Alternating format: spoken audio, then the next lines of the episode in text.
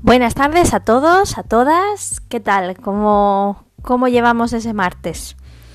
Pues me diréis lo mejor que se puede y con toda la razón del mundo y, y sobre todo si me decís que os seguís quedando en casa, yo más contenta que unas castañuelas. La verdad que el, post del podcast de hoy va a ir un poquito más tarde en horario que normalmente, pero no os lo vais a creer. Se me han acumulado las tareas y se me ha acumulado el bodypan con las videollamadas, más después el aplauso, digo, bueno, pues ya para centrarme realmente en lo que tengo que decir y como lo tengo que decir y con atención plena, lo haré después del aplauso. Por eso, por eso hoy el podcast va con unos minutillos de retraso, pero no os preocupéis que aquí estamos. Eh, lo primero, aparte de daros las gracias, aparte de daros mucho ánimo y, toda mi energía positiva desde aquí, eh, vamos a resolver el acertijo de ayer. ¿Os acordáis cuál era? Si no, lo vuelvo a leer. Dice, ¿qué significa cuando un león comienza a rugir? Ya os avisé ayer que iba con un poquito de toque de humor la respuesta, ¿eh? Pues cuando un león comienza a rugir, quiere decir que empieza la película, porque el rugir del león es la nota distintiva de la Metro Golden Mayer. Así que ya avisé que iba con un poquito de humor que viene muy bien. Yo ahora os voy a plantear otro, ¿vale? Os voy a plantear otro acertijo para ver, para no dejar de darle a las neuronas. ¿Vale? Y también va con un poquito de humor, ¿vale? Entonces dice así, ¿qué le pasa a una caja cuando va al gimnasio? ¿Qué le pasa a una caja cuando va al gimnasio?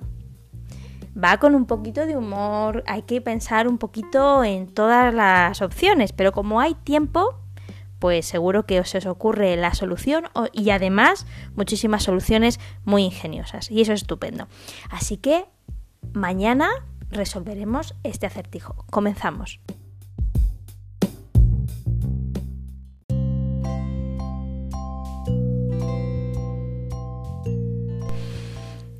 Bien, pues vamos a empezar em, en este ratito que tenemos de compartir, de reflexionar, de hacernos preguntas, de aprender juntos, vamos a empezar la segunda temporada de podcast. Y bueno, parece, parece algo muy, para mí personalmente algo muy importante, ¿no? suena así como muy la segunda temporada, ¿no?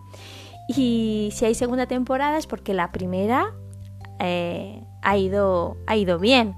Y en la segunda, pues yo creo que vamos a seguir aprendiendo juntos eh, otras facetas y otros elementos, otros hábitos, otras herramientas que complementan a todo esto que hemos venido ya trabajando, aprendiendo, descubriendo, organizando, reflexionando en todos estos podcasts anteriores. ¿Con qué vamos a empezar esta segunda temporada? Ayer terminábamos con la primera temporada con un tema muy importante, el de la resiliencia, lo que significaba, el ejemplo de la rosa de Jerico. Y eh, en esta ocasión, y para comenzar, creo que em, el tema que vamos a tratar es importante y es el tema de el equilibrio, se llama el equilibrio a través de nuestro lenguaje. ¿Por qué? Bueno, mm, a veces no nos damos cuenta eh, porque por diversas razones y motivos, ¿no? por las circunstancias, por las emociones que nos despierta un, tema, eh, por mm, carácter, por personalidad, por estrés, por nos, a veces no somos muy conscientes de cómo hablamos a los demás, cómo qué palabras eh, elegimos, qué vocabulario elegimos, qué tono elegimos, eh, qué ritmo elegimos em, para comunicar y también la comunicación no verbal y, tampoco somos muy conscientes de cómo nos hablamos a nosotros mismos, porque nuestro cerebro trabaja a través del lenguaje y no solamente el lenguaje es lo que yo digo a los demás, cuando lo digo, cómo lo digo, eh, qué palabras utilizo, qué tono, qué mensaje, qué canal, qué contexto, sino cómo me hablo yo a mí mismo, a mí misma. ¿Qué tipo de estructura doy a mis pensamientos en forma de lenguaje?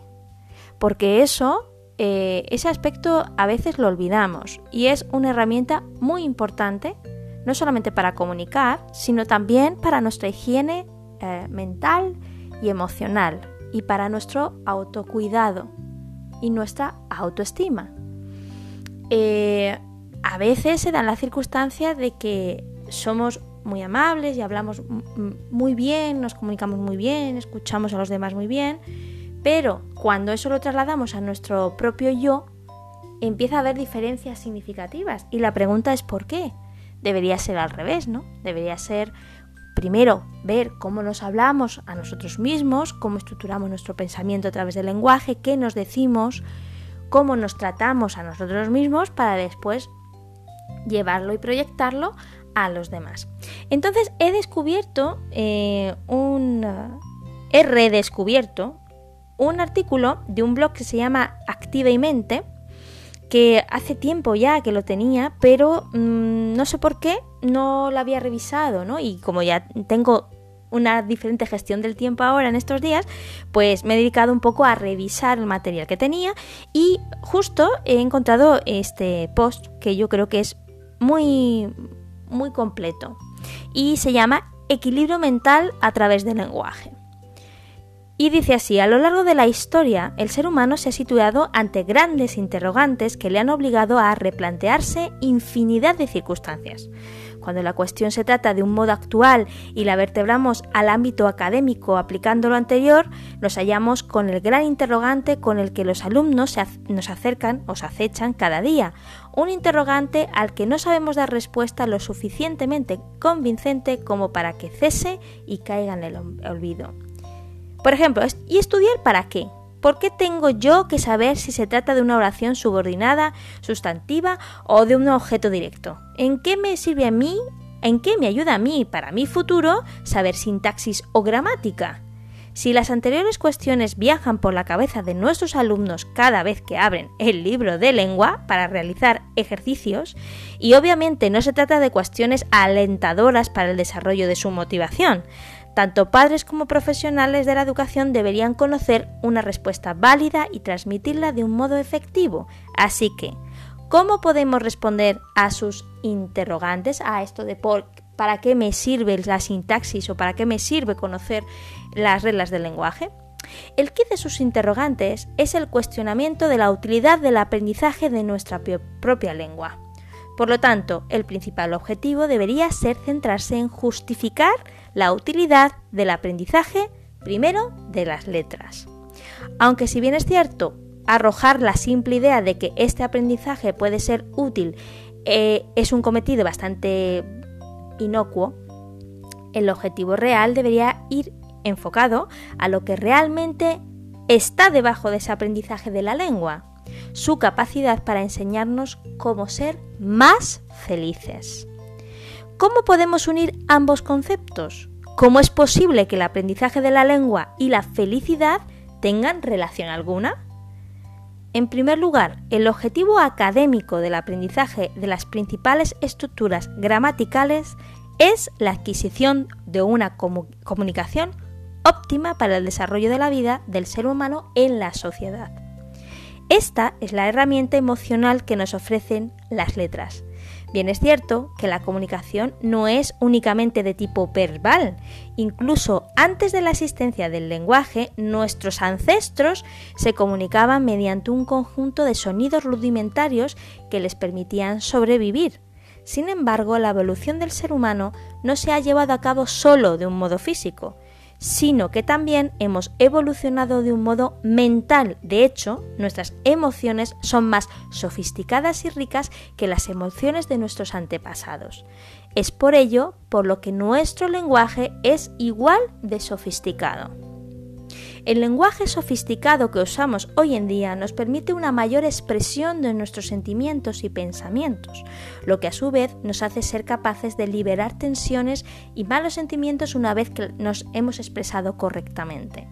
De hecho, existe infinidad de terapias hoy en día focalizadas en el uso de las palabras, palabras correctas para describir nuestras experiencias. De este modo, nuestro cerebro se sitúa en calma al presenciar un acto comunicativo en el que se describe una experiencia vivida de un modo emocionalmente equilibrado. En segundo lugar, la relación entre nuestras emociones y el lenguaje es más que potente, ya que cuando el ser humano escoge una palabra de su almacén, encontramos decenas de emociones que revolotean a su alrededor hasta que finalmente se elige una palabra en lugar de otra. Pues bien, si elegimos una serie de palabras con el fin de construir una frase que describa un estado mental propio, estas palabras tendrán coherencia para nuestro cerebro si las escogemos de una manera sosegada, tranquila y correcta. Si nuestro cerebro percibe que la elección de la palabra es tranquila y segura, también percibirá que nuestra situación es equilibrada, lo que otorgará una emoción positiva a ese momento comunicativo.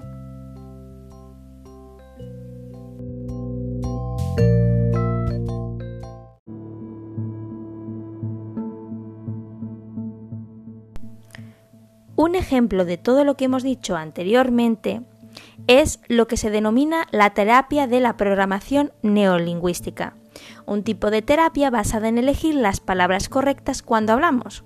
Cuando el ser humano piensa, el cerebro escucha nuestro pensamiento y lo percibe como una realidad posible, ya que en ocasiones nuestro inconsciente no sabe diferenciar entre realidad e imaginación.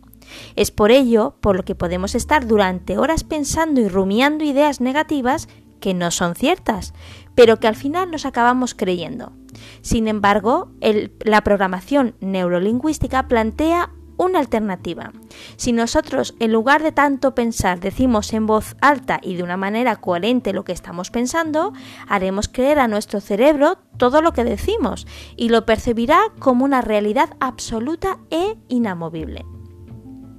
Cuando el cerebro, además de escuchar nuestro pensamiento, escucha nuestra voz, percibe doblemente el mensaje que queremos transmitir. Por lo tanto, usar las palabras correctas es vital para que nuestros estados emocionales se mantengan equilibrados.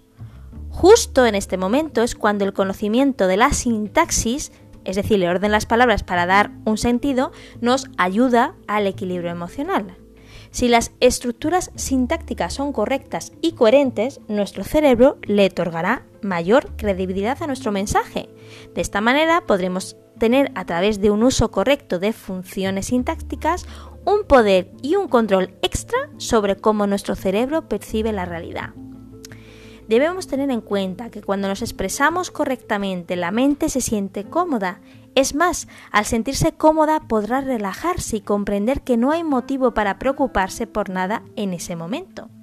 Y ahí es precisamente donde reside la felicidad del ser humano, en la forma en la que nuestro cerebro percibe la realidad. Si nuestra mente percibe la realidad de una manera coherente y estable, no tiene por qué sufrir ansiedad o, temor ante los acontecimientos vitales.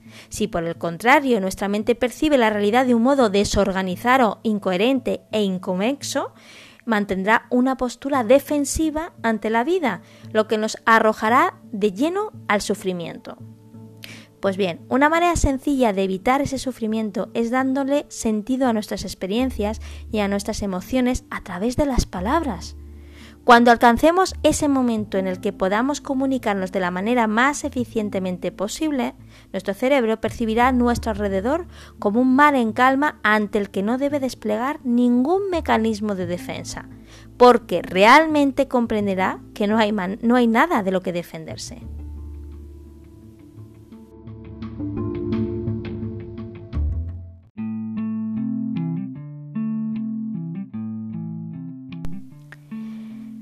Yo creo que la reflexión es bastante completa, el artículo lo describe muy bien y me gustaría complementar eh, una de las ideas. Mm, en el artículo se hablaba de lenguaje y emoción, de cómo verbalizando nuestro, nuestro cerebro eh, encuentra coherencia si el discurso es coherente y de ahí la importancia de la estructura del lenguaje, ¿no? de aprenderla y de enseñarla.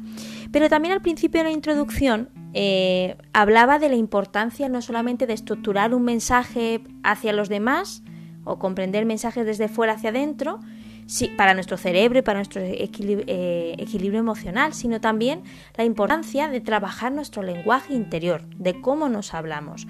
Y mm, en un artículo de La mente es maravillosa, hablando del lenguaje, nos dice que Paul Anwanter, conocido autor de varios libros sobre coaching y experto en programación neurolingüística, nos señala lo siguiente. Los seres humanos se crean a sí mismos a través del lenguaje. Eres lo que dices de ti, eres lo que dices que vas a hacer. Él es el modo en que describes y te comunicas con los demás. Eres también lo que eliges callar y lo que optas para comunicar. Por lo tanto, sabiendo esto, tenemos a nuestro alcance una oportunidad, la de transformarnos a través del lenguaje. Para ello, debemos hablarnos a nosotros mismos de una manera positiva y respetuosa. Estudios como el llevado a cabo en la Universidad de Texas por la doctora Christine Neff nos señala que esa comunicación afectuosa con uno mismo o una misma nos permite cuidar de nuestra identidad y de nuestra autoestima. Segundo, la comunicación con los demás también debe ser respetuosa. Aquello que damos a los demás también genera impacto en nosotros. Una mala palabra tiene un coste emocional para todas las partes. Y por otro lado, es necesario, como decíamos anteriormente, ser coherentes. Si deseamos generar un cambio en nosotros, procuremos que nuestro lenguaje esté en, sintonía con el objetivo. Evitemos los no puedo, esto no es para mí, seguro que fracaso, otra lo hará mucho mejor que yo, etc. O el yo no puedo, es muy difícil para mí. El lenguaje eh, crea tu propia eh, realidad. El lenguaje nos ayuda a que las cosas sucedan porque tiene un poder transformador. El lenguaje es acción porque determina el pensamiento. Por ejemplo, mañana me matricularé en esta oposición o este curso. Mañana llamaré a esta persona para decirle cómo está. Hoy le diré a mi jefe que no puedo o que no pienso permitir más su actitud. Estas frases determinan y nos animan a cumplir objetivos.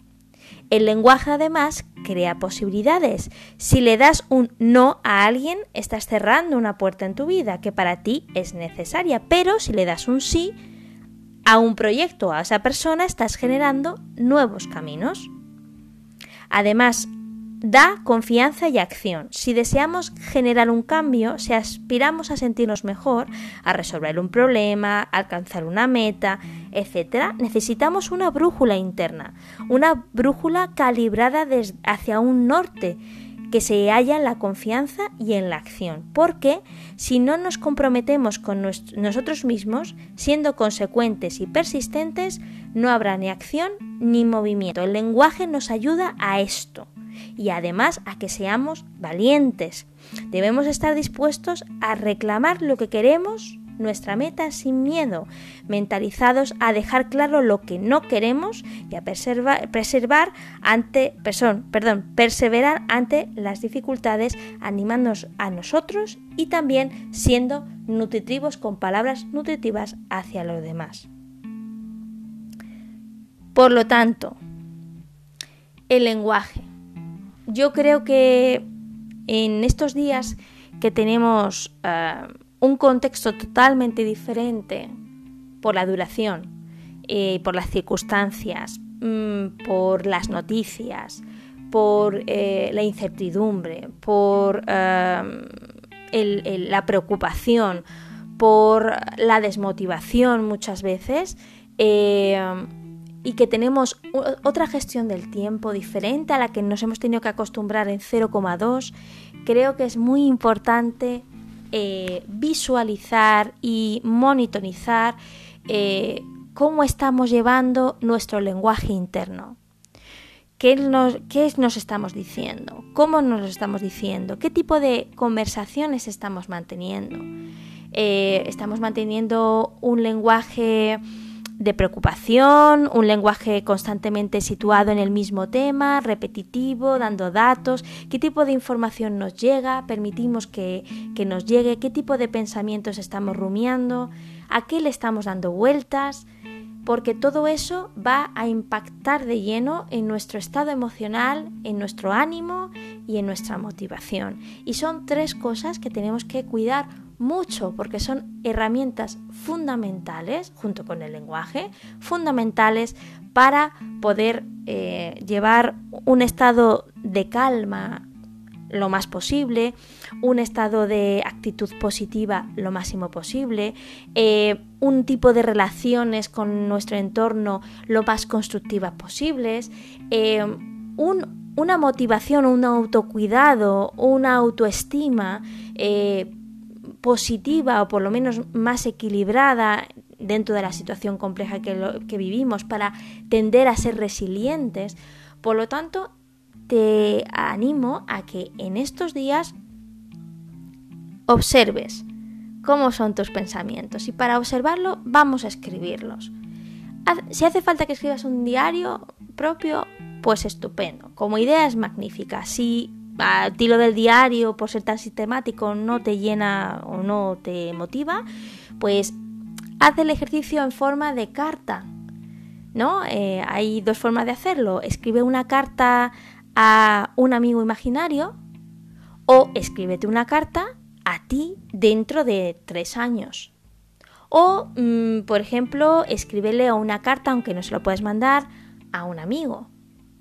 Eh, se trata de plasmar tus palabras en un medio en el que a ti te posibilite ver qué tipo de pensamientos estás teniendo, qué tipo de vocabulario utilizas, si es más positivo, más negativo, qué emociones se despiertan, salen, se drenan, porque hay que drenar emociones, buenas y, no tan buenas, hay que drenarlas todas y sacarlas para que todo eso eh, influya en un aprendizaje y no aprendemos hasta que no nos damos cuenta de que algo mm, despierta nuestra curiosidad.